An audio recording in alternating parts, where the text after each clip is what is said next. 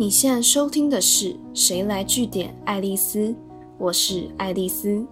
这一两年，很多人在讨论千禧世代，也就是八零九零年后出生的年轻人，他们加入职场后产生的管理议题。对很多主管来说，这群人因为成长的环境背景以及被教育的方式和他们差异很大。例如说，他们在看工作的时候，比起追求薪水、福利、稳定性，越来越多人是聚焦在未来的发展性以及能不能发挥所长，对公司甚至整个产业有所贡献。但这就会出现老一辈的人不知道怎么带他们，搞不清楚这群年轻人在想什么的沟通困难。也因为这样，可能会变相出现年轻人刚踏入社会，去的公司都待不久，甚至会被贴上草莓族、抗压力不够等等标签的现象。但这实际上不只是对年轻人的管理出了问题，还包含今天假如有一个新人入职，你之所以会觉得他待不久，他融入不了企业文化，往往是因为主管忘了做三件事。第一件事情是要跟新人讨论工作职责，确保新人知道自己该做什么，而不是一直被晾在一边，自己要找事情做。毕竟新人刚入职的时候，已经要耗费很多心力适应环境了。如果你又不好好安排他的工作，他只会更不安、更彷徨。就有研究指出，员工如果对自己要做什么事情很清楚的话，那员工他对工作整体的满意度也会跟着提高，所以千万不要觉得他是新人就不需要跟他讲太细节的事情，因为如果你能在他报道的第一周甚至第一天就跟他开会讨论他的工作目标，也让他知道公司对他的期许，以及在这些基础上你会怎么衡量他的工作表现，协助他把自己的目标跟团队。部门或是公司前进的方向连接在一起，他就会更明白自己工作的价值在哪里，也会更有动机努力工作。第二件事情是要指派同事担任 mentor，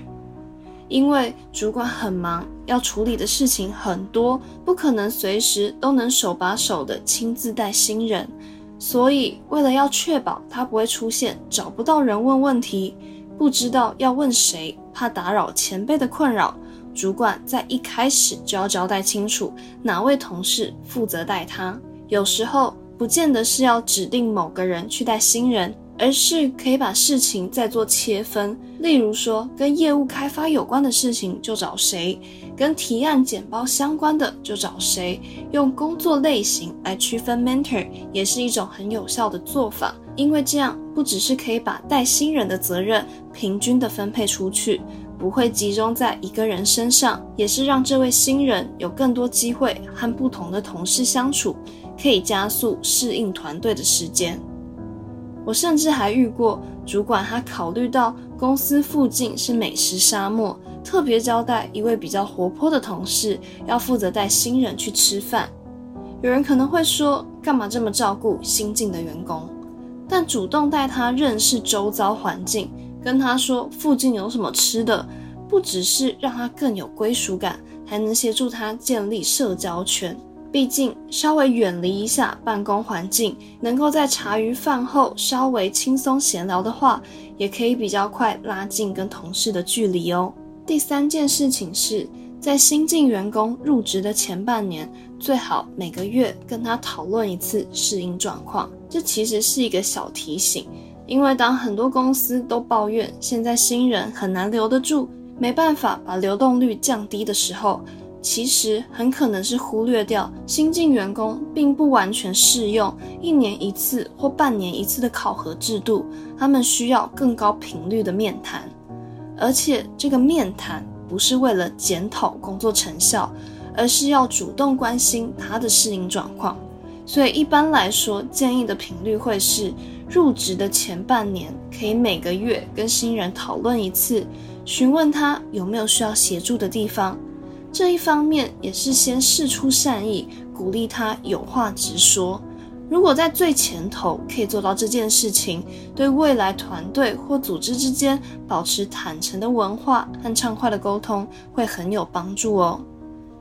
根据 Google 内部的调查就发现，如果公司有特别提醒刚刚我上面讲到的这几个带新人的沟通和互动方式，主管的确有照实做的话，那他旗下新手的上手时间会比以往快出二十五趴。换算下来，就是会省去整整一个月的学习跟摸索时间。今天的节目就到这边。如果你喜欢今天的内容，记得按下追踪关注我。之后还有更多有趣的观察和新知要跟大家分享哦。